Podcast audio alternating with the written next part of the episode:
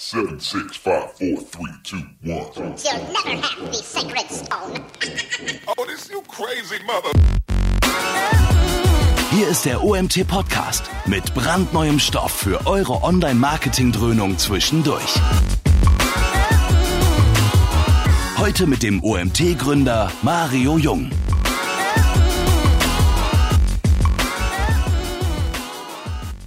Ja, ich begrüße euch zur nächsten OMT-Woche. Auch diese Woche wieder ein Webinar im Angebot. Ich freue mich, dass wieder so viele dabei sind. Und heute haben wir das Thema Influencer-Marketing. So in meinen Augen eins der Buzzwords, also sind ja eigentlich zwei Wörter, aber eins der Buzzwords äh, der letzten zwei, drei Jahre. Und ein Thema, was ich schon ein bisschen länger besetzen wollte und mich sehr gefreut habe, als Maria und Fabian, ihr seht sie im Hintergrund, aus der uns sehr stark engen, wie auch immer befreundeten Expose-Familie, ähm, heute äh, sich bereit erklärt haben, dieses Thema mal zu präsentieren, ein wenig aus ihrem Tagesablauf zu erzählen. Die beiden sind im Affiliate-Team von Markus Kellermann, den solltet ihr mittlerweile kennen der war ja schon das eine oder andere Mal hier aktiv und äh, auch bei uns bei Konferenzen dabei, ähm, in dem Team unterwegs und ja, werden uns heute ein wenig zum Thema Influencer Marketing erzählen. Liebe Maria, lieber Fabian, ich wünsche euch viel Spaß. An euch da draußen, denkt dran, ihr könnt Fragen stellen über den Chat. Ich werde am Ende wieder die obligatorische QA-Session einläuten und versuchen, eure Fragen an die beiden, ja, oder mit den beiden noch ein wenig zu diskutieren. Die Bühne gehört euch. Viel Spaß. Ja, ja, danke Mario für die Einleitung. Hallo und willkommen zu unserem Webinar. Freut mich, äh, dass ihr alle dabei seid. Ja, heute Thema Influencer Marketing. Wir wollen euch heute ein paar Tipps, ein bisschen Basiswissen mitgeben rund um das Thema. Und ja, wir fangen auch gleich an. Bevor es losgeht, noch eine kurze Vorstellung. Wer sind wir überhaupt? Mario hat es ja schon gesagt. Äh, ich bin Fabian Tusolini, bin Affiliate Marketing Manager und Influencer Marketing Manager mit Xbox 360. Ähm, bin jetzt hier schon seit knapp drei Jahren und genau treibe hier zusammen mit der Maria das Thema Influencer Marketing voran. Und genau, wie gesagt, ich bin heute nicht allein. Neben mir ist die Maria. Genau, auch Hallo von meiner Seite. Ähm, ja, wie Fabi schon gesagt hat, ähm, sind wir Kollegen im Affiliate und Influencer Marketing. Und ähm, ich würde jetzt einfach mal starten mit einer kurzen Agenda. Ähm, genau, wir wollen euch erstmal zeigen, wie waren die Entwicklungen im Influencer Marketing, wie ist die zukünftige Entwicklung, ähm, was versteht man überhaupt unter Influencer Marketing, welche Branchen eignen sich, was ist die Hauptzielgruppe, welche Arten von Influencer gibt es, ähm, welche Social Media Kanäle eignen sich für die entsprechenden Branchen. Und ähm, dann kommen wir zu den zwei wichtigsten Punkten in meinen Augen, ähm, Planung und Durchführung einer Influencer-Kampagne und äh, die Qualitätssicherung und das Monitoring. Und ähm, am Ende stellen wir noch ein paar Cases vor und geben euch sechs Tipps für eine erfolgreiche Influencer-Kampagne an die Hand. Genau, wie man äh, auf der linken ähm, Grafik sehen kann, entwickelt sich ähm, mit dem Influencer-Marketing auch das Budget, das die Unternehmen ausgeben wollen, ähm, immer weiter. Und über 50 Prozent der Unternehmen wollen ähm, dieses Jahr mehr als 10.000 Euro äh, für Influencer-Marketing ausgeben, über 30 Prozent sogar ähm, über 50 Prozent, äh, über 50.000 Euro. Und ähm, auf der rechten Grafik sehen wir auch, dass das Mediabudget weiter steigt. Also die Nettoerlöse der deutschen Influencer waren 2017 bei 560 Millionen Euro bereits. Und wenn sie weiterhin so wachsen wie das letzte Jahr, also 20 Prozent Steigerung, ähm, sind wir 2020 ähm, bereits an einem Milliardenmarkt angekommen. Und wichtig dafür ist natürlich, dass sich der Markt auch entsprechend professionalisiert. Da sind die ähm, Netzwerke, die Social-Media-Plattformen schon ähm, mit dabei. Und ähm, natürlich muss man auch als Unternehmen und als Agentur auch darauf achten, dass man ähm, ja, qualitative Influencer findet, die auch wirklich ordentlich arbeiten und das natürlich dann auch reportet und ähm, ja, die Qualitätsstandards einhält. So, wie funktioniert überhaupt Influencer Marketing? Ähm, bei einer Influencer-Kampagne kooperieren Unternehmen und Influencer. meistens ist eine Agentur zwischengeschalten, äh, die von Unternehmen beauftragt wurde und sich um die Kampagnenplanung kümmert. Und ähm, die Agentur sucht auch die Influencer entsprechend äh, der Kampagnenplanung aus, übernimmt die komplette Kommunikation und äh, die Kampagnenumsetzung natürlich auch. Und am Ende ähm, ja, erfolgt äh, hoffentlich eine Win-Win-Situation für Unternehmen und Influencer. Und Win-Win-Situation, weil man eben durch die Reichweite der Influencer für mehr Interaktion mit der Marke sorgen kann und ähm, natürlich auch die Brand Awareness steigern kann. Und im besten Fall ähm, profitieren beide Unternehmen davon und können mit einer erfolgreichen Kampagne ihre Umsätze ähm, steigern und generieren.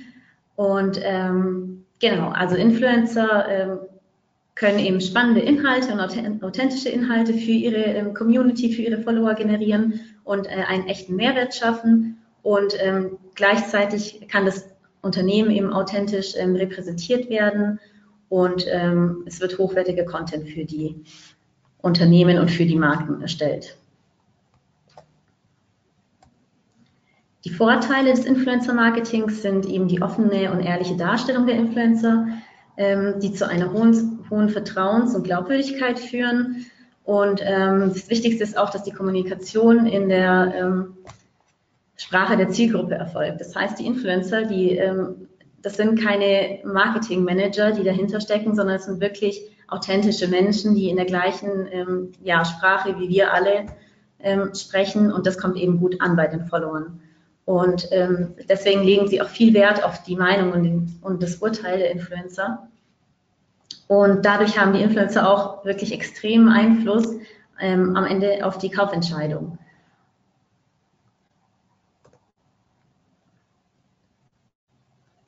Dann, welche Arten bzw. welche äh, Branchen eignen sich am besten? Ähm, das sind natürlich hauptsächlich Konsumprodukte, äh, die sich einfach am besten darstellen lassen, also aus dem Fashion-Bereich, aus dem Food-Bereich. Ähm, Beauty ist auch ein ganz großer Punkt, der auf Instagram ähm, vertreten ist, aber eben auch Bereiche äh, mit hoher emotionaler Bindung, wie zum Beispiel das Thema Reisen oder Hochzeiten. Ähm, Fabi wird aber später nochmal ein paar Beispiele aufzeigen, wie man mit Influencer Marketing auch eher unübliche Produkte bewerben kann. So, welche Zielgruppe erreiche ich am besten mit Influencer Marketing? Ähm, hauptsächlich werden die Generation Y und Generation Z damit angesprochen.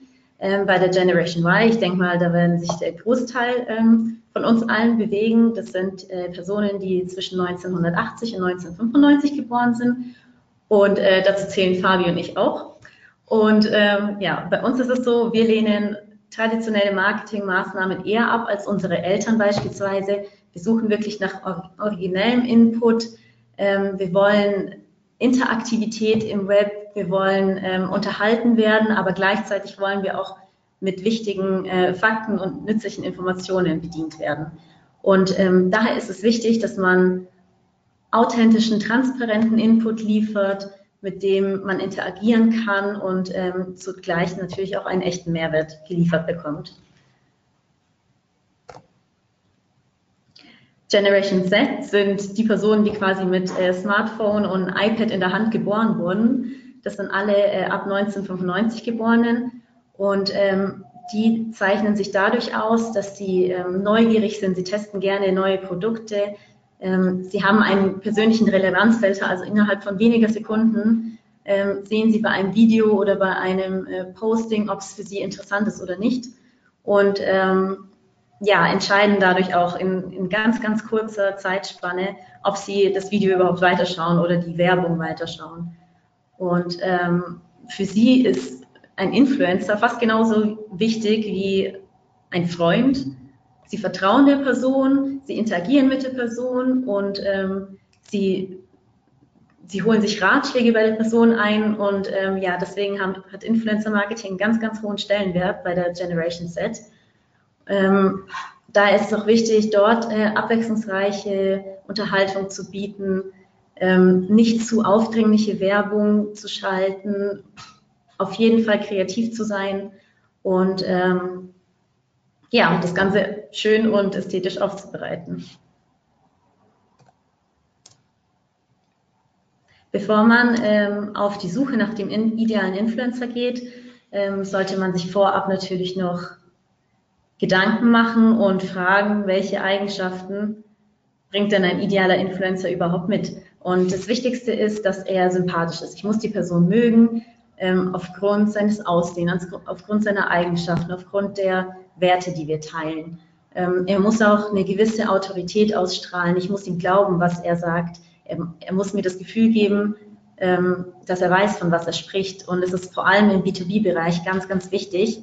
Ähm, da es, da es, da, da dort äh, öftermals um Experten ähm, geht, die in ihrem Fach wirklich Know-how Know äh, zeigen müssen.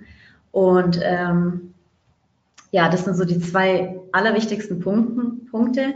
Bei dem Thema Reziprozität, komisches Wort, ähm, ist es so, dass man das Gefühl hat, dass man dieser Person etwas schuldet, weil sie bisher relevanten, kostenlosen Content geliefert hat. Und deswegen möchte ich ihr etwas zurückgeben. Ich möchte ähm, die Person belohnen, indem ich ihr vielleicht einen netten Kommentar da lasse oder ihr ein Like gebe. Und ähm, beim Social Proof ist es so, dass ich nicht alleine bin mit der, also wenn ich, wenn ich der Empfehlung folge von dem Influencer, zeigt es, dass ich nicht alleine bin. Was mir dieser Mensch vorschlägt, passt quasi zum Zeitgeist. Und ähm, wenn ich diesem Menschen folge und äh, seinen Ratschlägen folge, dann handle ich immer noch innerhalb meiner Komfortzone, innerhalb meiner eigenen Werte, die ich für mich festgesetzt habe. Und ähm, der letzte Punkt, Einzigartigkeit, ist auch einer der wichtigsten Punkte. Ähm, ich muss das Gefühl haben, dass ich diese, dass ich die Informationen nicht, ähm, nicht überall bekomme.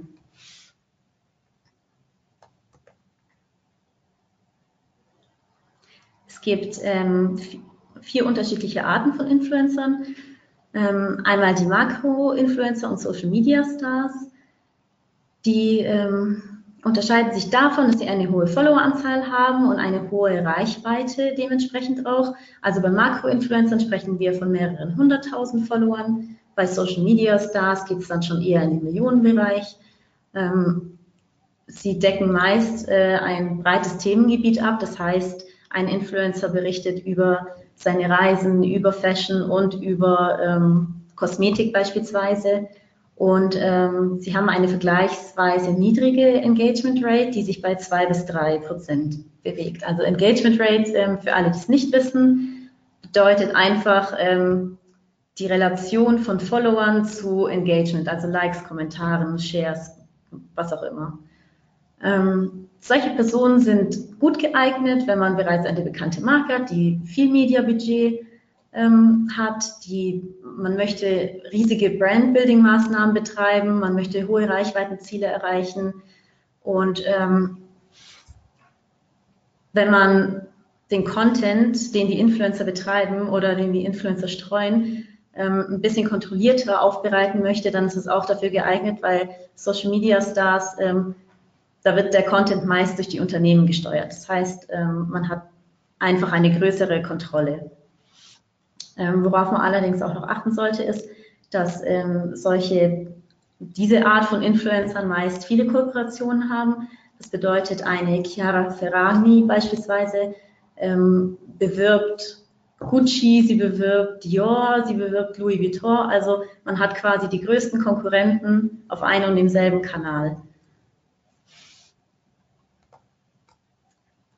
Dann die beiden anderen Arten, das sind die Nischen- und Mikroinfluencer.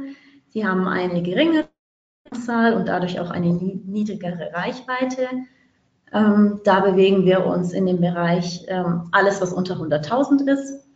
Und ähm, ja, wie der Name jetzt schon sagt, ähm, sind die oftmals auf Nischen spezialisiert.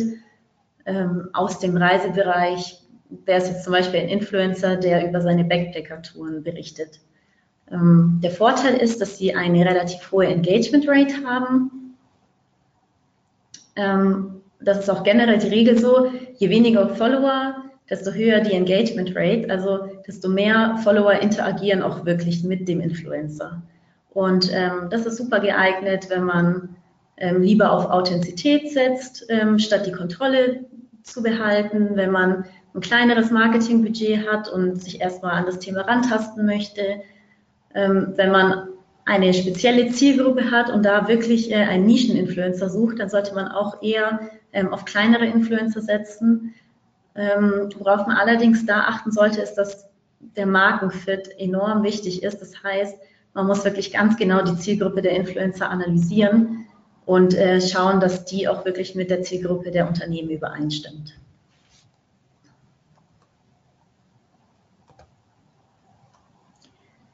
Genau, hier sehen wir mal eine grobe Übersicht ähm, ja, der so bekanntesten Social-Media-Kanäle und ähm, das Durchschnittsalter der Hauptnutzer. Wir sehen jetzt hier zum Beispiel bei Instagram ähm, ist der Durchschnitt zwischen 15 und 30 Jahre alt, wobei auf Instagram, glaube ich, auch noch mega viele Leute unterwegs sind, die über 30 sind. Ähm, wenn man jetzt zum Beispiel Facebook hingegen anschaut, die haben eine deutlich höhere Zielgruppe. Snapchat ganz unten als letzter Punkt. Ähm, ja, da sprechen wir wirklich ganz, ganz junge Leute an, die teilweise unter 15 sind und ähm, meist nicht über 25. Also wenn man eine ganz junge Zielgruppe hat, dann sollte man vielleicht eher auf Snapchat statt auf Facebook setzen. Und ähm, ja, beispielsweise Blogger, das ist der vierte Punkt von oben. Ähm, wenn man ähm, auf Blogs setzt, dann hat man eigentlich die größte Bandbreite. Also da spricht man sowohl noch junge Leute, aber dann auch ein älteres ähm, Publikum an.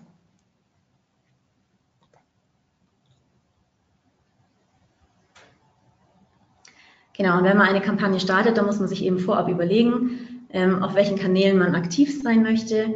Wenn man jetzt ähm, beispielsweise auf Instagram aktiv sein möchte, weil auch die Zielgruppe passt und ähm, ja, weil man sein Produkt gut mit ähm, Bildern bewerben kann, dann ähm, sollte man auch überlegen, dass man vielleicht auf Stories und nicht nur auf Postings setzt, dass Stories einen ganz, ganz hohen Stellenwert haben, ähm, da sie sehr authentisch rüberkommen, die Follower können sich durch die Stories viel besser mit den Influencern identifizieren und man hat direkt diese Upswipe-Funktion, mit denen man eben auf den Shop gelangt. Und ähm, ja, dadurch ist es eben ein ideales äh, Medium für das Thema Influencer-Marketing. Ähm, bei YouTube und Blogs lassen sich zum Beispiel eben über Beiträge oder über Videos ähm, inhaltliche Tiefe darstellen weil man eben viel mehr äh, Spielraum hat, weil man ein viel längeres Video präsentieren kann oder eben einen ausführlichen Blogbeitrag schreiben kann. Ähm, Twitch haben, glaube ich, viele noch nicht ganz auf dem Schirm. Ähm, das ist die Nummer 1 Plattform für E-Sports und ähm, die größte Live-Kategorie im Internet. Also wenn man sich irgendwo in dem Bereich bewegt, ähm, ist das auch ein super Medium. Oder äh, beispielsweise auch Podcasts, wenn es jetzt nur um reine Branding-Sachen geht oder wenn man jetzt ein Produkt hat, das nicht unbedingt visuell ähm, anschaulich gestaltet werden muss oder dargestellt werden muss, dann kann man eben auch über Podcasts gehen. So, jetzt kommen wir langsam zum spannendsten Teil, wie man überhaupt eine Influencer-Kampagne durchführt.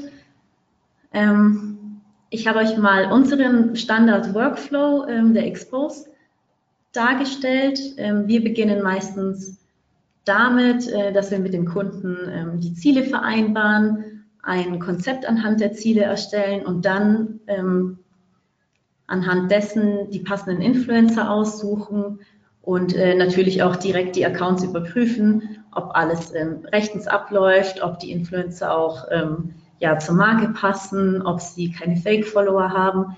Aber wie genau das ähm, am besten passiert, äh, zeigt der Fabi später auch noch. Und wenn wir dann die richtigen Influencer gefunden haben, geht es auch schon an die Kampagnenplanung. Da wollen wir ähm, so oft wie möglich die Influencer selbst mit einbeziehen, weil die am besten wissen, ähm, was ihre Follower überhaupt sehen wollen. Und ähm, ja, genau, also wenn es dann, wenn die Kampagne dann geplant ist, dann briefen wir die Influencer nochmals genau, wie die Kampagne ähm, laufen soll, schauen, dass die Qualitätsrichtlinien eingehalten werden und am Ende reporten wir das Ganze noch, um eben zu sehen, ähm, was gut lief und was vielleicht in der nächsten Kampagne verbessert werden könnte.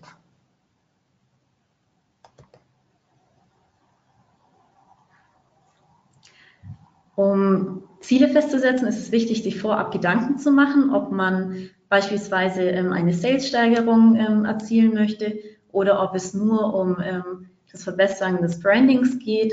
Hat man vielleicht bestimmte Umsatzziele oder Wünsche, wie viele Personen man mit dieser Kampagne erreichen möchte?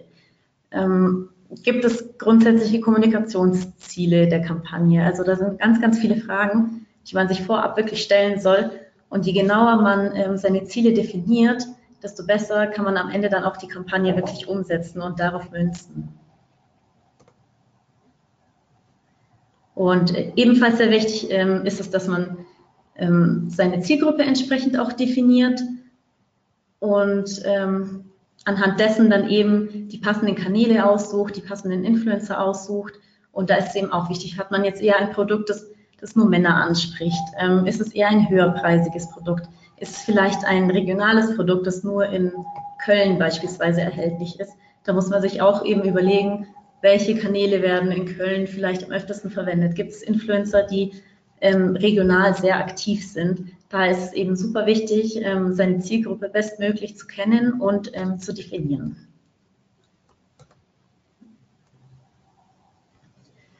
Genau, wenn man dann äh, die Ziele festgelegt hat, äh, ist es wichtig, dass man sich natürlich auch ein ungefähres Budget ähm, festsetzt, das ähm, am besten auch realistisch ist. Man muss sich überlegen, ähm, was man mit diesem Budget erreichen kann und ob es auch für die gesetzten Ziele ausreichend ist und angemessen ist. Und ähm, das Budget ist natürlich auch äh, davon abhängig, welche Kanäle man ähm, bedient, ähm, weil beispielsweise ein YouTube-Video viel aufwendiger zu produzieren ist als ein ähm, Instagram-Post. Das heißt, ein YouTuber verlangt schon mal automatisch mehr Geld, weil er einen größeren Aufwand hat. Und ähm, ist natürlich auch abhängig davon, ist es eine langfristige Kampagne oder ist es eine einmalige Kampagne. Ähm, gibt es zehn Postings oder gibt es nur ein Post?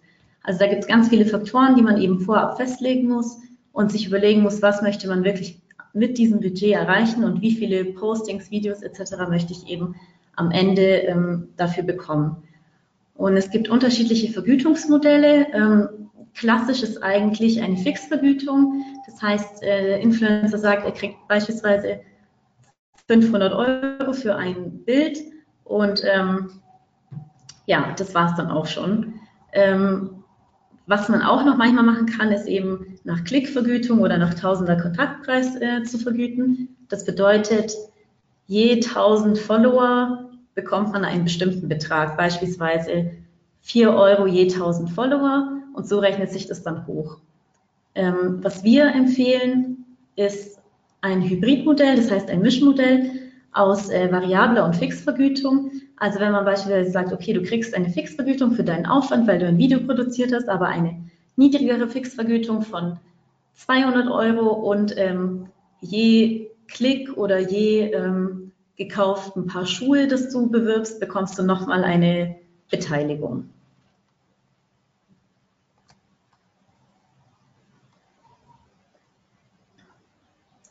So, wenn die Rahmenbedingungen dann festgelegt sind, dann geht es auch schon auf die Influencer-Suche.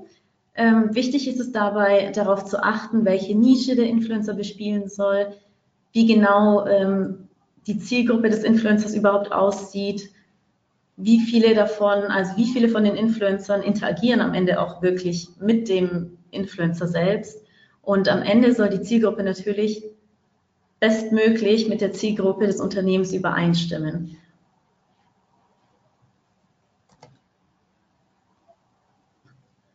Um den passenden Influencer zu finden, ähm, ist es am besten, sich eigentlich ein eigenes Netzwerk äh, aufzubauen. Das kann man zum Beispiel äh, auf Branchenevents ganz gut machen. Man kann auch einfach manuell nach Influencern suchen auf den Social-Media-Kanälen, sie ansprechen, ähm, sie prüfen mit unterschiedlichen Tools. Ähm, man kann auch durch Tools selbst direkt auf die Suche gehen und da schon mal einen ersten Eindruck von unterschiedlichen Influencern bekommen. Und ähm, ja, wie genau die Tools funktionieren, das zeigt euch jetzt der Fabi. Jawohl. Genau. Also, da sind wir schon bei der Analyse. Wie finde ich denn den richtigen Influencer? Natürlich kann man das manuell machen, was natürlich sehr aufwendig ist. Ähm, es gibt aber natürlich zahlreiche kostenpflichtige und kostenlose Tools im Internet, die man dafür nutzen kann. Letztendlich, was will ich damit machen oder was schauen wir uns an? Wir schauen uns natürlich ähm, zum, zum einen den äh, Followerwachstum an. Ist dieser organisch entstanden oder wurde da nachgeholfen, indem bezahlt wurde? Ähm, man schaut sich eben dann auch die Follower an, sind das Fake-Profile oder sind das ähm, echte Menschen? Schaut vielleicht, kann man sich natürlich dann auch anschauen, ähm, äh, hat der Influencer schon mal die, ähm, den, ähm, das Unternehmen als Hashtag schon vielleicht verwendet, weil es natürlich auch wichtig ist zu schauen, okay, der hat sich schon mal mit der Marke befasst, der interessiert sich dafür, also ist er vielleicht eher dafür anzusprechen. Ich fange jetzt mal mit einem kostenpflichtigen Tool an. Äh, InfluencerDB ist auch so ziemlich das größte, ist bestimmt ein Begriff. Ähm, es, man kann es auch kostenlos nutzen in sehr eingeschränkter Version. Ich würde einfach jedem empfehlen, das mal selber auszuprobieren. Wenn es dann weiter in die Tiefe geht, kann man da auch gerne sich dann äh, von, von den Jungs von InfluencerDB das äh, genauer zeigen lassen, was letztendlich möglich ist. Man kann natürlich schauen, man scannt, also dieses Tool scannt öffentliche Instagram-Profile und kann die halt entsprechend auswerten. Das heißt, äh, ich kann mir zum Beispiel Listen erstellen von Travel-Influencern und lege mir eine Liste an mit großen und kleinen Influencern und kann mir dann dieses Wachstum beobachten. Sprich, äh, wie verhält sich der kleine Influencer im Verhältnis zum großen, macht er auf einmal riesige Sprünge was die Followeranzahl angeht, dann sollte man ein bisschen hellhörig werden und schauen, okay, woher ist das entstanden? Hat er die Kooperation gehabt oder vielleicht wurde da irgendwie Follower gekauft, ja. Ähm, zudem kann das Tool einzelne Posts auswerten. Das heißt, man sieht ähm, das Engagement von dem Post, aber auch was für einen Wert quasi dieses Posting hat. Das ist natürlich so Pi mal Daumenrechnung, ist jetzt nicht exakt, aber man kann natürlich schauen, okay, was für ein ähm, Wert, was für eine, was hat man damit letztendlich erreicht mit diesem, mit dieser Aktion. Genau, es hat noch viele weitere äh, Funktionen, da gehe ich jetzt äh, gleich äh, im Sinne von den nächsten Tools weiter drauf ein. Ähm, aber wie gesagt, das so viel zu InfluencerDB, die kostenpflichtige Version. Natürlich sagt man, hat nicht gleich das Budget, ähm, sich so ein Tool zu kaufen, gibt es natürlich auch kostenlose Optionen. Das wäre eins davon ist zum Beispiel Lycometer. Lycometer äh, macht da auch ins, auf Instagram Live-Statistiken, die, die stündlich geupdatet werden. Und da kann man zum Beispiel kontrollieren, benutzt jemand diese Follow-Unfollow-Bots.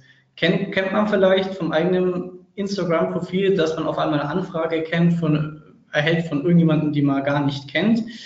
Ähm, das sind diese Unfollow-Follow-Bots, die folgen einfach allen möglichen Leuten in der Hoffnung, dass sie zurückfolgen und nach einer gewissen, gewissen Zeit wird man wieder entfolgt, weil ähm, bei Instagram kann man nur einer limitierten Anzahl von Leuten folgen. Und wenn man rechts oben sieht bei dieser Statistik, da entstehen diese, diese Pyramiden eben, weil, wie gesagt, er muss, diese Bots müssen wieder entfolgen. Und wenn das so aussieht, dann sollte man stutzig werden äh, genauso wie unten, da hat einer auf einen Schlag mehrere Tausende, Tausende 10.000, 20.000 glaube ich, Follower dazu bekommen. Ja, das ist eigentlich auch nicht normal. Also da muss man dann schon aufpassen. Und das sollte sich das genauer anschauen. Auch ein Tool ist Social Blades, kennt man, wurde früher hauptsächlich für YouTube verwendet. Mittlerweile kann man damit die sämtliche soziale Kanäle auswerten. Auch hier sieht man äh, die View-Zahlen, also zum Beispiel bei ähm, YouTube sieht man das, aber auch die Abonnenten, Abonnentenverlauf. Und was dieses Tool noch macht, ist, gibt diesen äh, YouTubern, aber man kann auch, wie gesagt, Instagram und äh, Twitch kann man auch auswerten, geben die ein gewisses Ranking. Ja, also es ist jetzt äh, hier im rechts im Beispiel ist zum Beispiel das Profil von PewDiePie, so der größte YouTuber überhaupt mit 84 Millionen Abonnenten. Ähm, der ist natürlich ein A-Ranking ähm, und das setzt sich eben aus zusammen, dieses Ranking eben, wie viele Views hat er, wie viele Abonnenten und so weiter. Und was dieses Tool eben auch macht, es schätzt so dieses Einkommen. Es ist auch wieder Pi mal Daumen. Man sieht unten, die, äh, die Range ist ziemlich hoch, von zwischen einer bis 16 Millionen, aber man kann zumindest ein Gefühl dafür kriegen, wenn ich einen speziellen ähm, Influencer im Auge habe, liegt der denn in meinem Budget oder ist das äh, ja fernab von dem, was ich mir leisten kann? Ein weiteres kostenloses Tool, schrägstrich auch kostenpflichtig, also es kann man in gewissen Rahmen auch ähm, kostenlos nutzen, ist Hype-Auditor. Was dieses Tool macht, ähm, wenn man Influencer sucht, zeigt er eben auch die Demografie der Influencer an. Das äh, heißt, woher kommen die?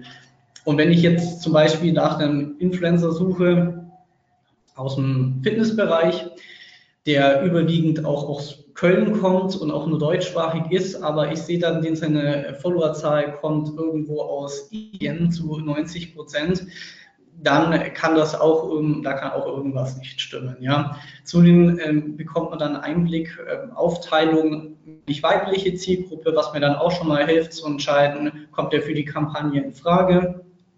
Und ähm, rechts oben sieht man, wie gesagt, schon eine Auswertung ja, von, von den Followern, die derjenige hat.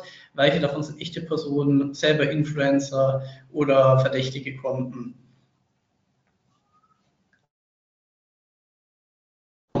Ähm, Tools sind schön und gut, aber wir kommen aus der Affiliate-Branche und wir haben gelernt, der direkte Austausch das Beste. Das heißt einfach in, mit den Influencern in Kontakt treten. Es gibt natürlich auch Netzwerke, über die man das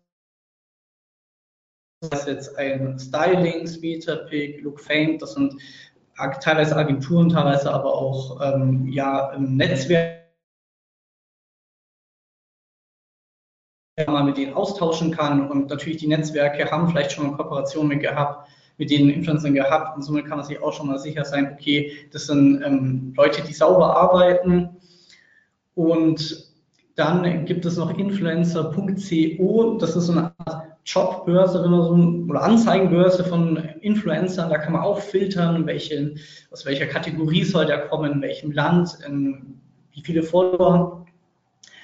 Und dann werden die ausgeworfen und man sieht dann gleich, okay, ähm, man sieht auf einen Schlag, welche Kanäle der bedient, also ist das nur Instagram, vielleicht ist er noch auf YouTube und Twitch aktiv und die geben dann Optimalfall auch an, ab wann so eine Kooperation oder ein Posting bei ihnen anfängt. Also wie kostet jetzt ein Post auf Instagram, YouTube etc. Optimalerweise gibt es dann auch schon Kontaktdaten. Genau. Und wie gesagt, äh, am besten mit den Influencern direkt ins Gespräch treten, weil wenn dann auch wirklich Interesse besteht an einer Kooperation, dann ist es auch meistens auch so, dass die da ja auch äh, ihre Daten preisen und Einblick, was jetzt äh, ihre Daten sind, ihre Follower etc. Also wenn die seriös arbeiten, dann kann man auch mit ihnen reden. Gut, ähm, letztendlich hat man dann irgendwann mal seinen Influencer gefunden oder auch mehrere. Und dann geht es natürlich um die Durchführung der Kampagne und natürlich ähm, geht es darum, dann auch eine gewisse Qualitätsprüfung zu machen. Klar, man macht ein Briefing, wo genau nochmal festgelegt wird, äh, was ist jetzt wichtig, auf was kommt es an in der Kampagne. Und kontrolliert dann, oder was er kontrolliert, schaut halt auch wirklich, dass das dann halt auch so umgesetzt wird. Im Sinne von einfach, es sind zum Beispiel ganz wichtig, ähm, Werbekennzeichnung, ist die eingehalten, ist der Link eingebunden worden und vor allem führt dieser Link auch die richtige Shop-Verlinkung. Also entweder führt es zu einer Unterkategorie zum Shop oder vielleicht ist für die Kooperation mit den Influencern eine extra Landingpage. Dann wäre es natürlich wichtig, dass die Verlinkung auch dahin führt. Äh, Im Falle von Instagram hab, haben bestimmt schon einige gesehen, gibt es natürlich diese Bitly-Links, diese verkürzten Links, die auch trackbar sind. Die werden da meistens zum Beispiel in der Bio integriert und ähm, darüber kann man dann eigentlich schon recht äh, sich dann sicher sein, dass das alles stimmt. Also das ist eine Möglichkeit, da keine äh, ellenlange URL einzufügen. Das sieht auch nicht so schön aus. Von daher ist es dann sehr zu empfehlen, solche Bitly-Links zu nehmen. Und am Schluss gibt es natürlich ein Reporting, sprich, man möchte natürlich wissen, was hat die Kampagne gebracht, was war das, der Impact. Und dann wird natürlich drauf geschaut, äh, wie hoch war die Reichweite, wie hoch war das Engagement, Likes, Kommentare, aber natürlich auch, dass man nicht nur schaut auf die Anzahl, wie viele Likes und Kommentare war das, sondern natürlich auch schaut, wie hat die Community da wirklich drauf reagiert, ist es super angekommen? Ist es nicht so gut angekommen? Wenn ja, was war der Grund? Man möchte schließlich Learnings daraus ziehen für die nächste Kampagne. Und äh, somit ist es immer wichtig, auch zu schauen, ja, wie fand es die äh, Community? Und natürlich gegebenenfalls, je nachdem, was für eine Kampagne, kam Sales dabei rum oder Leads, Klicks, Views, jetzt zum Beispiel bei, beim YouTube-Video etc.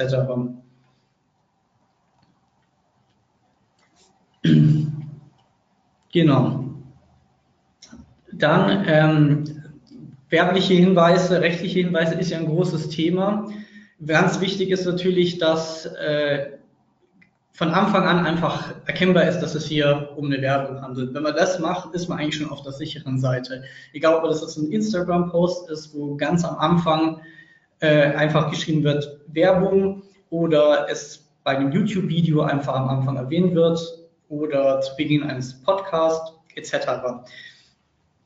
Was nicht geht oder nicht zu empfehlen ist, ist zum Beispiel dieses Hashtag Sponsored by. Da hat sogar ein äh, Richter in also mal Spicken in Karlsruhe äh, entschieden, dass das kein Ersatz ist für eine Werbekennzeichnung.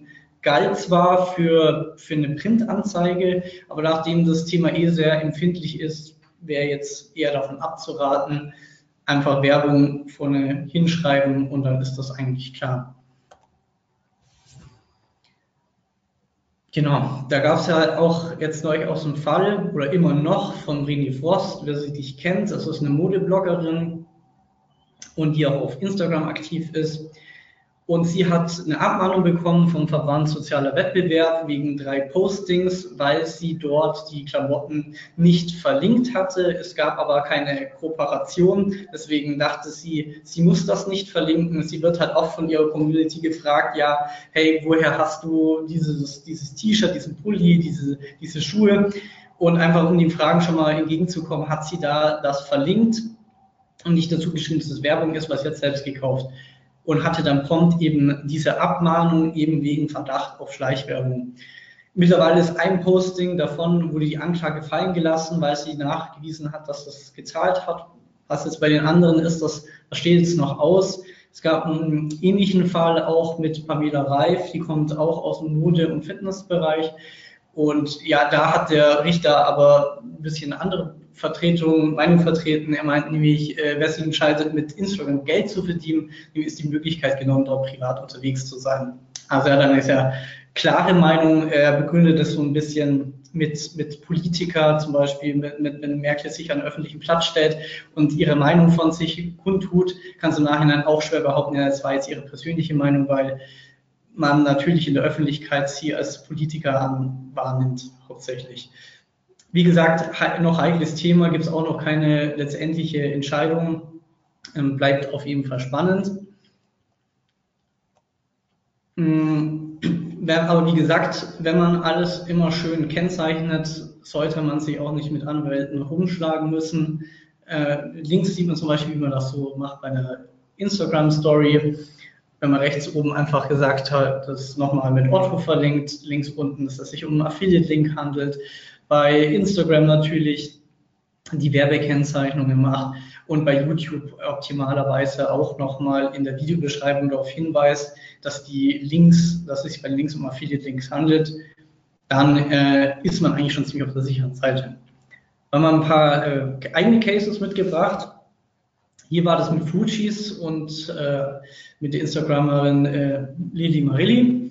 Unter anderem, was hat man hier gemacht? Sie hat eigentlich einen Paket bekommen an, an Fruchtpulvern. Kurz dazu, Fruity stellen so Fruchtpulver her, mit dem man sich unterschiedliche Shakes, Drinks, man kann es zum Backen verwenden, eigentlich so alles Mögliche. Und ähm, da, da, in diesem Zug haben wir uns dann eben mit Foodbloggern zusammengeschlossen, darunter eben auch die Lilly und hat eben ein Paket bekommen mit dem Flug, äh, Fruchtpulver und wie man sieht, hat sie dann auch schöne Shakes gemacht und äh, ihre Pfannkuchen veredelt. Und ja, das war es eigentlich auch. Hat dann noch einen Gutschein bekommen, den sie an ihre Community rausgeben konnte.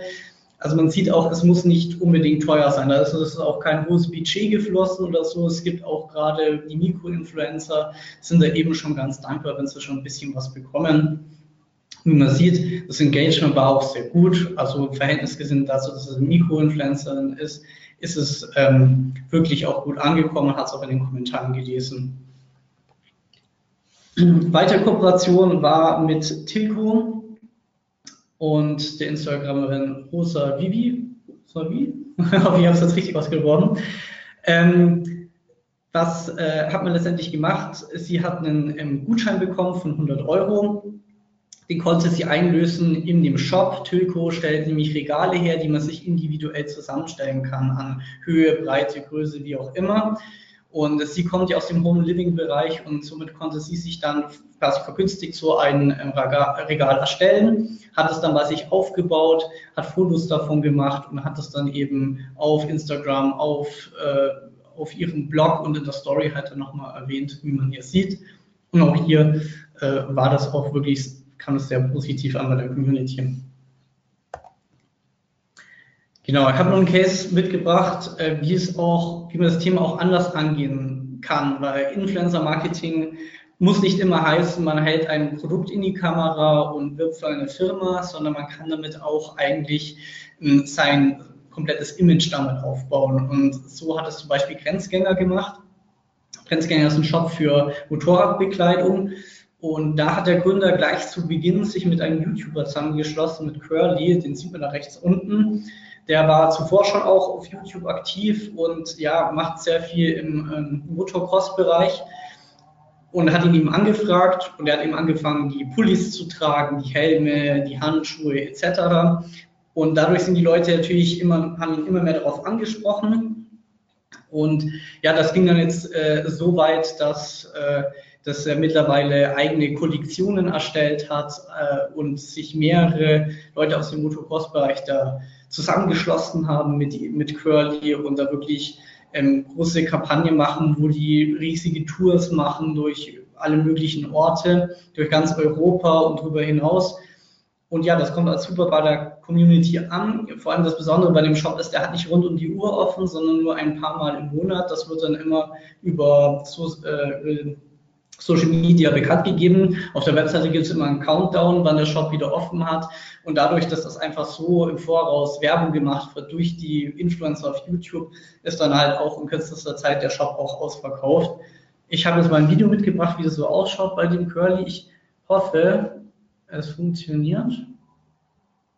Ansonsten. Mhm.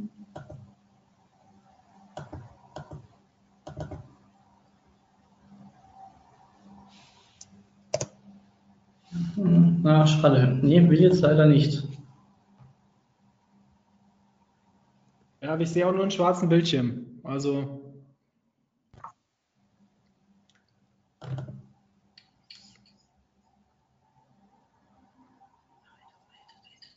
Okay, so. Entschuldigung. Das funktioniert jetzt leider nicht mit dem Video.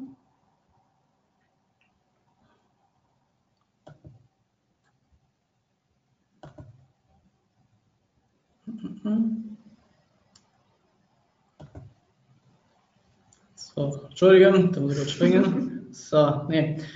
Aber kann jeder gerne mal auf YouTube vorbeischauen, heißt auch Curly der Kanal und sich das Video anschauen. Letztendlich sind viele Videos von ihm im Vorrein schon gebrandet, gleich mit Grenzgänger und er und seine ganzen Freunde tragen diese Klamotten und sind auch recht hochwertig produziert, diese Videos. Und es ähm, ja, wird eigentlich sehr gefeiert von der Community. Was noch ein anderer Ansatz oder Möglichkeit ist, ist zum Beispiel eine Kooperation zwischen einer Agentur und der Pharmaindustrie. Die haben einen Branded Channel eröffnet, so nennen sie es. Er heißt Bedside Stories und ja, darüber wird letztendlich über äh, Verhütung geredet und ja, und Aufklärung betrieben, halt auch für eine jüngere Zielgruppe.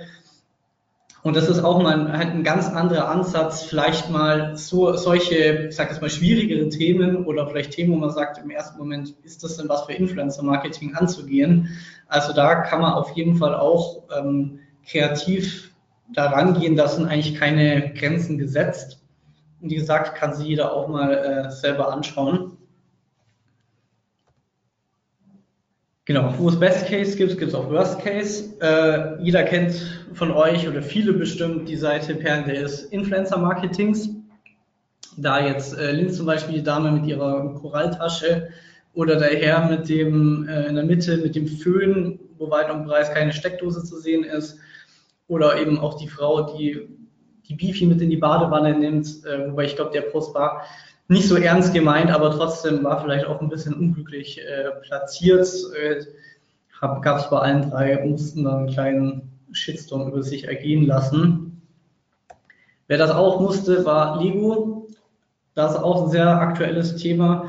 Es gibt einen YouTuber, der heißt Held der Steine, ist auch gleichzeitig ein Shopbesitzer in Frankfurt, meine ich.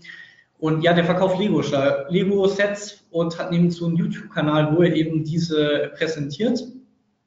Und ja, Lego ist dann irgendwann mal aufgefallen, dass das, dass das Logo, wie man sieht, ja irgendwie sehr ähnlich, ähnlich ist ihrer Lego-Steine und hat dann halt eine Abmahnung an den Head der Steine geschickt und der hat dieses prompt ähm, thematisiert in dem Video und da hat halt die Community zu ihm gehalten und äh, Lego musste sich halt einen ziemlichen äh, Shitstorm über sich ergehen lassen.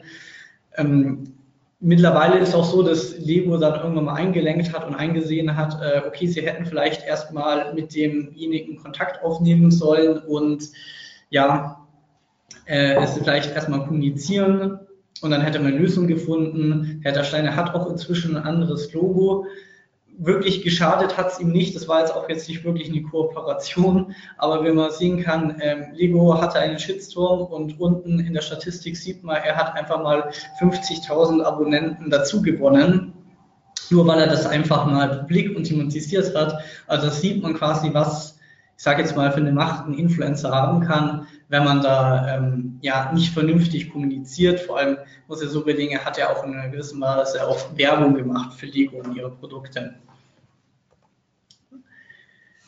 Genau, dann sind wir eigentlich schon beim Fazit oder was sind jetzt die wichtigen, wichtigsten Learnings hier raus? Zum einen Kommunikation der Ziele, A und O. Schließlich müsste man wissen, müssen wir zusammen einen gemeinsamen Weg gehen, wo dann alle am Schluss alle zufrieden sind. Das heißt, im Voraus einfach die KPIs definieren, dann messen, auswerten und optimieren. Ganz entscheidend ist auch der Brand Audience Fit. Also passt der Influencer oder die Influencer wirklich zur Marke, können die sich damit identifizieren. Wie man zum Beispiel sieht, auch bei, bei Grenzgänger ist das ja super, da funktioniert das zum Beispiel super.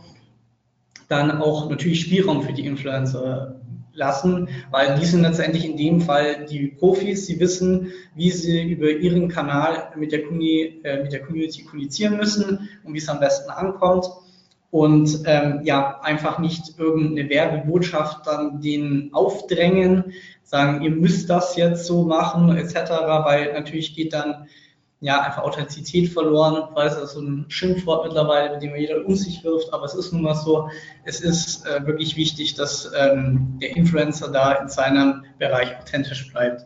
Und Mut zu unkonventionellen heißt einfach äh, offen sein für Kreatives, Neu Neues angehen. Wie gesagt, es muss nicht immer nur das Bewerben eines Produkts sein. Es kann auch, ja, es kann auch wie, wie bei Grenzgänger oder bei Bad Side Stories sein, eben, dass man auch unkonventionelle Wege einfach einschlägt.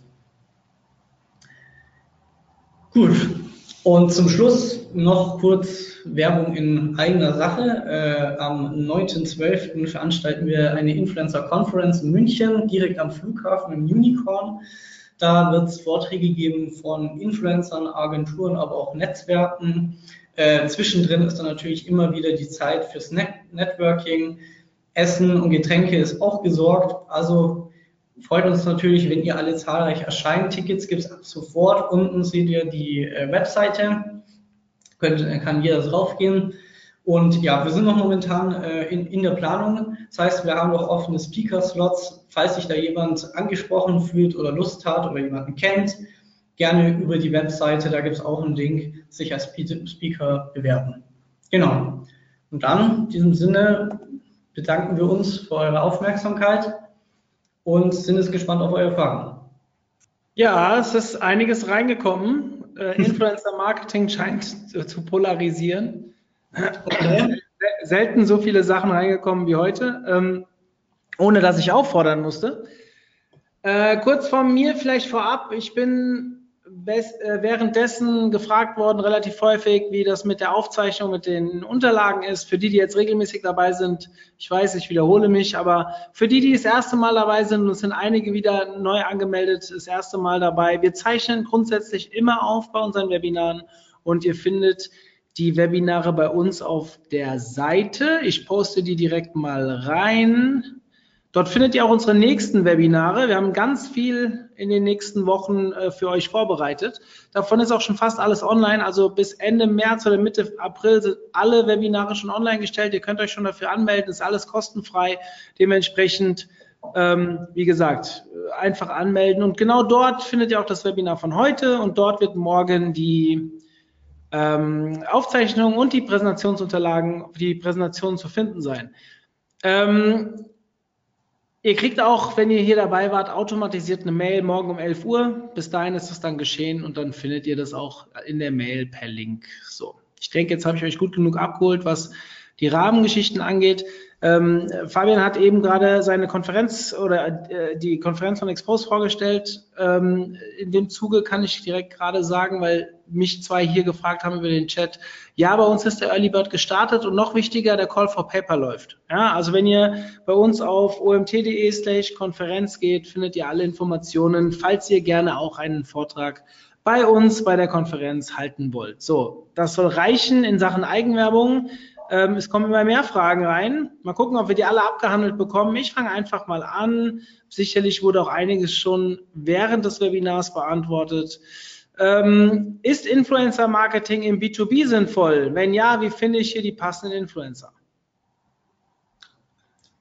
Kommt natürlich immer darauf an, welche, welche Branche zum einen und zum anderen ähm, sind das meistens Experten aus derselben Branche. Das heißt, welche, die sich über ihre Kanäle da öffentlich das irgendwie thematisieren aus den verschiedenen Bereichen.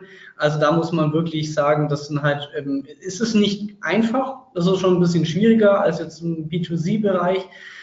Aber wie gesagt, es gibt da schon Möglichkeiten, sage ich mal. Wie gesagt, muss uns schauen, was für ähm, welche Branche befinde ich mich und welche Experten gibt es in dieser Branche und haben die da Lust, das dann zu bewerben. Hm. Wenn ihr gleich, wenn ich eine Frage auslasse, also wenn sich hier jemand äh, fehlbehandelt fühlt, weil seine Frage nicht vorgelesen wurde, dann geht mal davon aus, dass die im Laufe des Webinars schon beantwortet wurde und ihr könnt euch ja dann morgen in der Aufzeichnung das Ganze nochmal anschauen. Ähm, weil so viel reingekommen ist. Manchmal stelle ich die Fragen dann auch gerne nochmal, um es auf den Punkt zu bringen. Aber jetzt müssen wir erstmal gucken, wie wir hier durchkommen.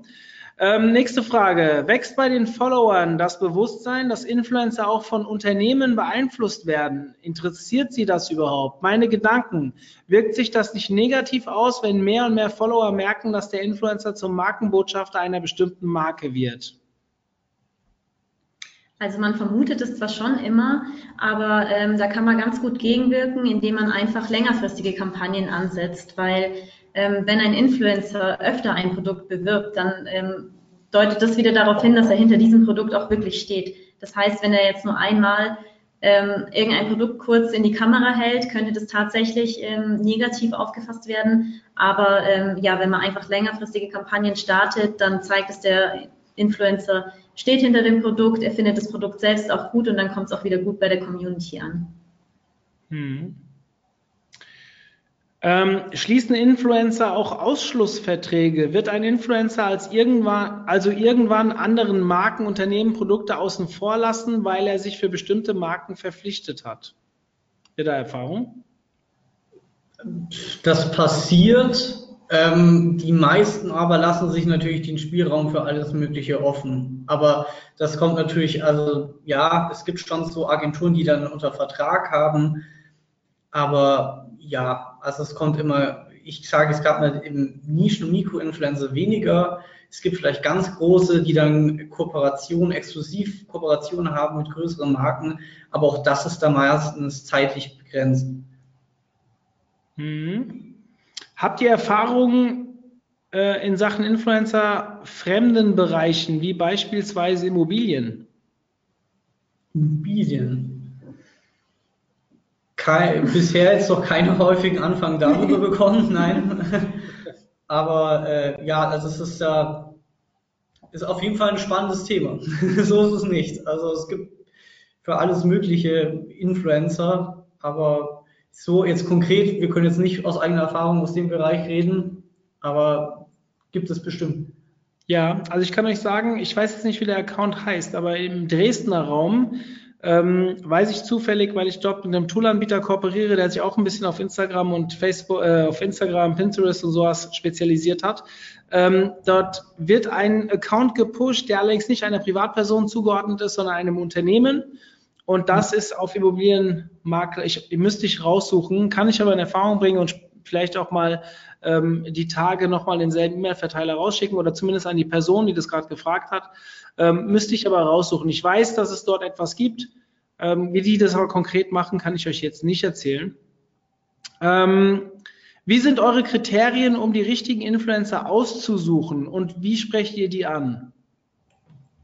Hm. Also hier geht es wohl in erster Linie darum, ob das eine Direktansprache ist oder läuft das mittlerweile über Agenturen?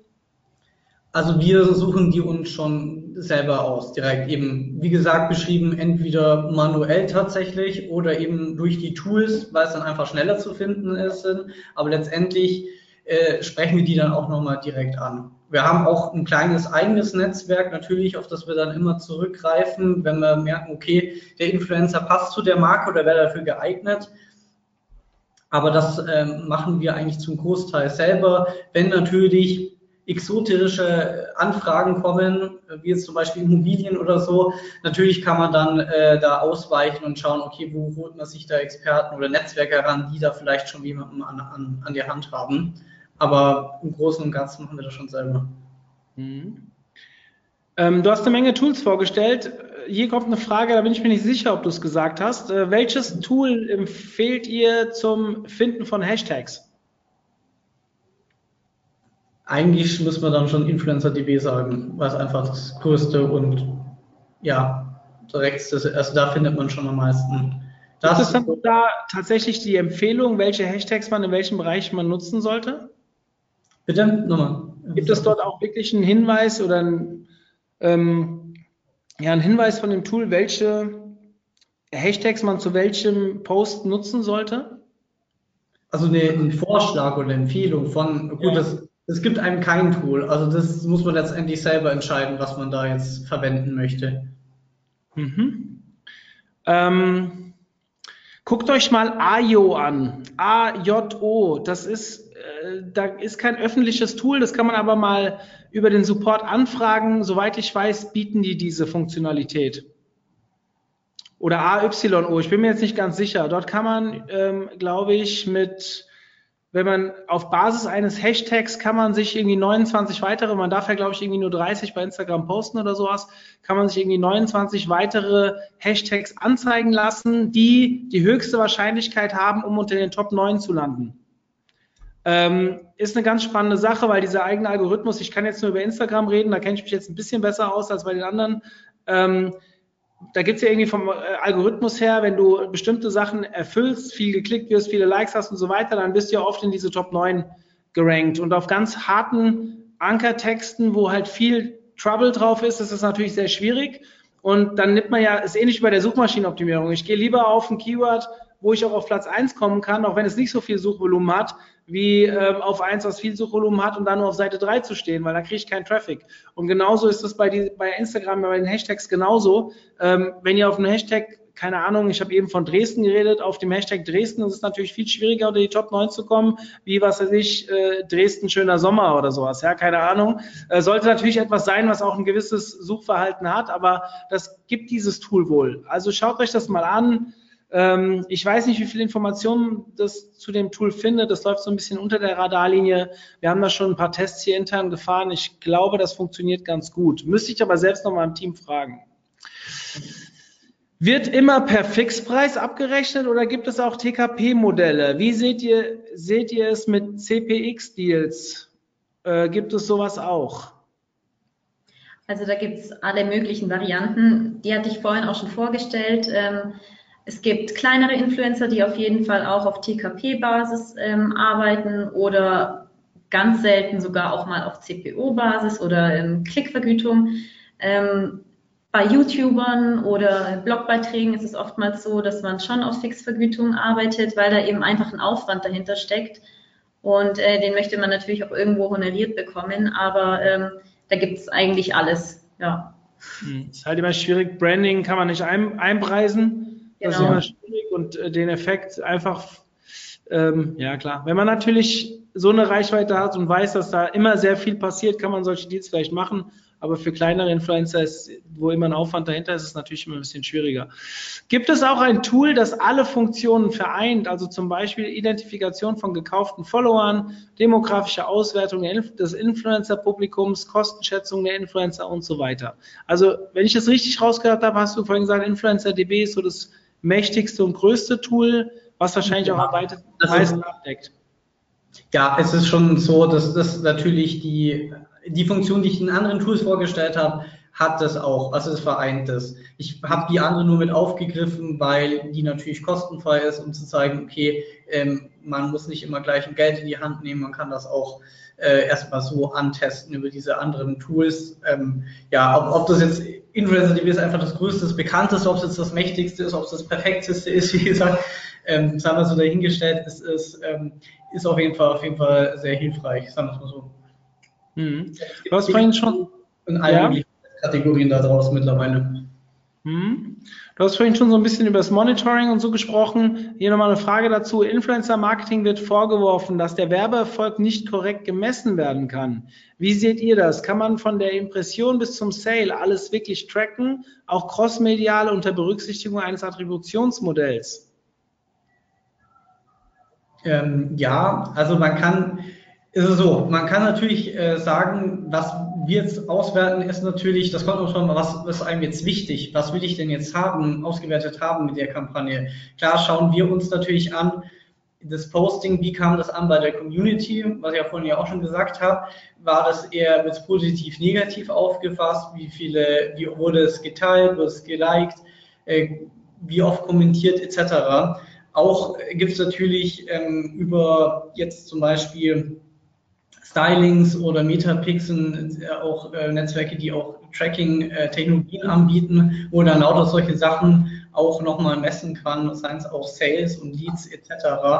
Also das kann man schon, sage ich mal, messen. Ich behaupte, man kann es besser messen als Fernsehwerbung, wenn man, wenn so oft im ja, das hört man natürlich oft, ist es wirklich messbar. Ich frage dann halt immer gegen, wenn man Fernseher schalt, schaltet, inwiefern ist das denn jetzt messbar? Mhm. Jetzt haben ein paar Leute nach dem, dem Tool, was ich vorgestellt habe, ähm, gefragt. Ich habe das jetzt mal gerade schnell hier in meinen Mails rausgesucht, deswegen habt ihr mich gerade nur von der Seite gesehen. Äh, wie gesagt, da gibt es nicht so viele Informationen online. Das läuft wirklich so ein bisschen unter der Radarlinie. Ich habe euch gerade in den Chat mal die URL, ist relativ einfach, ayo.de, A-Y-O.de, schaut mal da drauf. Ist ähm, mittlerweile doch tatsächlich mit mehr Informationen äh, versorgt, als es so war, wie ich es kannte. Mittlerweile findet ihr auf der Startseite ein bisschen was. Ähm, ich weiß, dass dort ähnlich wie bei den vorgestellten Tools auch so Influencer, Mikroinfluencer rausgesucht werden können. Aber wie gesagt, vor allem das Hashtag-Thema auf Basis dessen ähm, wo ihr die höchste Sichtbarkeitschance habt. Das fand ich dort sehr spannend und dementsprechend habe ich das ähm, ja, mal äh, ausprobiert. So, dann jetzt, es kommt immer mehr rein. Ich finde das schön übrigens, dass ihr euch heute so beteiligt. Ähm, ihr beteiligt euch zwar meistens, aber so intensiv doch eher selten. So, wie kommt ihr auf euren Best Cases in Klammer Folie auf die Engagement-Rate? Wie rechnet, wie rechnet ihr die genau aus? Ähm, ja, da schaut man einfach nur, wie viele Klicks, ähm, wie viele äh, Kommentare, wie viele Likes wurden eben generiert und die teilt man durch die Followeranzahl. Und mhm. dadurch kommt man dann auf die Engagement Rate. Mhm. Würde man die Posts der Influencer auch auf den eigenen Kanälen teilen oder darauf verweisen? Oder sieht man eher davon ab, weil das das Ergebnis verfälscht? Und die Post der Influencer auf den eigenen, ach so, auf, auf den, auf dem Firmenkanal oder so. Ja. ja. Das ist die Frage, oder? Ähm, kann man natürlich jetzt machen. Also da spricht jetzt eigentlich nichts dagegen. Also eher im Gegenteil. Ähm, die, es kommt natürlich immer drauf an, wenn es natürlich nett verpackt ist, irgendwie vielleicht das nochmal aufgegriffen wird von der Firma mit einer netten Botschaft. Also wa warum nicht? Also soll es natürlich nicht immer machen, sage ich jetzt mal so, aber es ist jetzt auch nicht, also auch nicht schlimm, wenn man es macht. Mhm.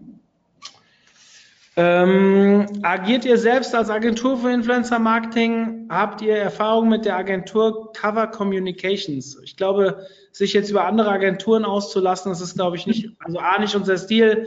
B, äh, um die Frage zu beantworten, die beiden haben es schon gesagt, ja, sie machen Influencer Marketing, deswegen sind sie auch Influencer Marketing Manager. Ähm, kann ich so sagen, oder? Müsst ihr. Ja, kann man sagen. okay. Äh, wir wollen es ja nicht so als Werbeplattform hier nutzen, sondern ähm, und über andere Agenturen auslassen. Also ich kenne sie jetzt nicht, aber nicht böse sein, das finde ich persönlich nicht so gut. Ähm, äh, ich glaube ich als Wettbewerber einfach stillos, egal ob positiv oder negativ. Ähm, habt ihr Erfahrungswerte, was, das hatten wir schon, sorry, was ist mit Fraudbekämpfung? Ist das ein Thema? Fraud ist ja im Sinne von Fake-Accounts, oder? Und ja, also Click-Fraud vor allem auch. Also ich kann mir vorstellen, wenn ihr eine Klickvergütung habt und dann äh, sagt er mal so, äh, keine Ahnung, möglichst vielen Leuten klickt mal hier drauf oder sowas, keine Ahnung. Ich, ich bin da ja nicht so bewandert, aber ähm, ich denke, das Thema, wie man ähm, falsche oder unechte Fans herauskristallisiert, das habt ihr ganz gut beschrieben. Ich denke, es geht auch so in die Richtung Clickfraud, oder? Also ich frage auch mal die Userin, die jetzt hier geschrieben hat, vielleicht kannst du ein bisschen genauer werden. Und dann gehe ich erstmal zur nächsten Frage. Beziehungsweise nein, stopp, das war die letzte Frage. Dementsprechend vielleicht kurz an die Userin, wenn du noch online bist. Also wir hatten, ich kann, was ich schon mal dazu sagen kann, also wir hatten jetzt zum Glück noch nicht die äh, so eine negative Erfahrung gemacht deswegen ist es ja so wichtig, schon vorrein eben die richtigen Influencer zu finden oder welche, die halt sauber arbeiten. So geht man dem halt auch wirklich entgegen. Und dadurch, dass wir halt wirklich immer im engen Kontakt mit denen sind, dann, dann ja, weiß man schon, wie der tickt, wie der, wie der wirkt. Und dann kann man sowas eigentlich schon ausschließen. Wenn man natürlich einfach irgendwie Leute anschreibt und sagt, bewirb mein Produkt, wir haben gesehen, du hast so viel Reichweite, ohne wirklich nachzuschauen, wie hat er die überhaupt äh, ja, generiert, ist natürlich dann die Gefahr gegeben, dass die halt natürlich irgendwie das ausnutzen durch ihre gefekte äh, ja, Reichweite und dann eben ja genauso so im Click-Fraud etc. betreiben. Ja. Ähm, wie sieht's aus mit Immobilbranche, da, äh, Automobilbranche, da schon mal was gemacht mit Influencern? Habt ihr vielleicht eine Ahnung, ob das da gut funktionieren würde? Also Six macht zum Beispiel sehr viel in dem Bereich und äh, das kommt auch eigentlich immer ganz gut an. Also wir jetzt persönlich nicht, haben jetzt viel aus äh, Mode und ähm, aus dem Home and Living, aber auch jetzt Food-Bereich äh, und auch mal Travel, aber ja, äh, jetzt aus, aus den Klassikern, sage ich jetzt mal, aber Automobilbranche geht auf jeden Fall auch. Also mhm. da, zum Beispiel jetzt mal Sixt zu erwähnen, die machen da mal ganz coole Kampagnen. Jede große Automarke eigentlich aber, macht ja. äh, ja, hat schon auf Influencer-Marketing ausgesetzt. Es gibt auch viele Influencer, die eben sich äh, mit Autos befassen, gerade, sag ich mal, auf YouTube, die da Reviews machen und es vorstellen und solche Leute eignen sich dann halt auch hervorragend, ähm, um dann halt äh, ja, irgendeine Marke vorzustellen oder ein Auto etc.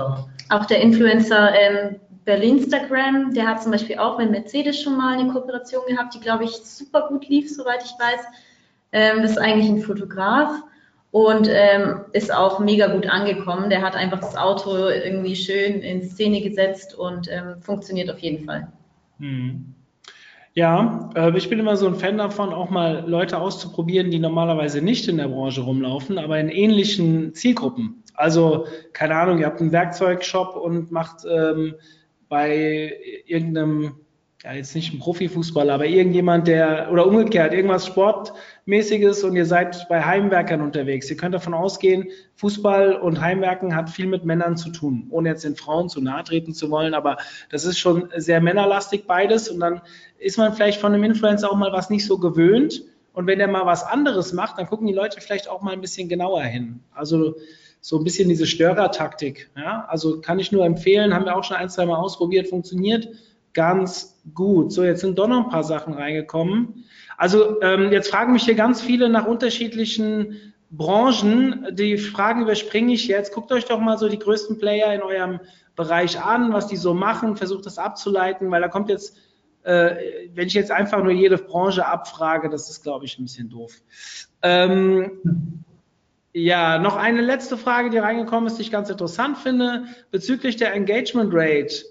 Ähm, laut Absatzwirtschaft liegt ein guter Richtwert hier zwischen 1,5 und 3 Prozent. Jetzt habe ich bei euch vorhin aber höhere Zahlen gesehen mit 5, irgendwas.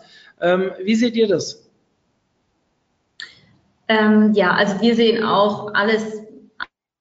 5 fände ich jetzt schon ein bisschen, äh, um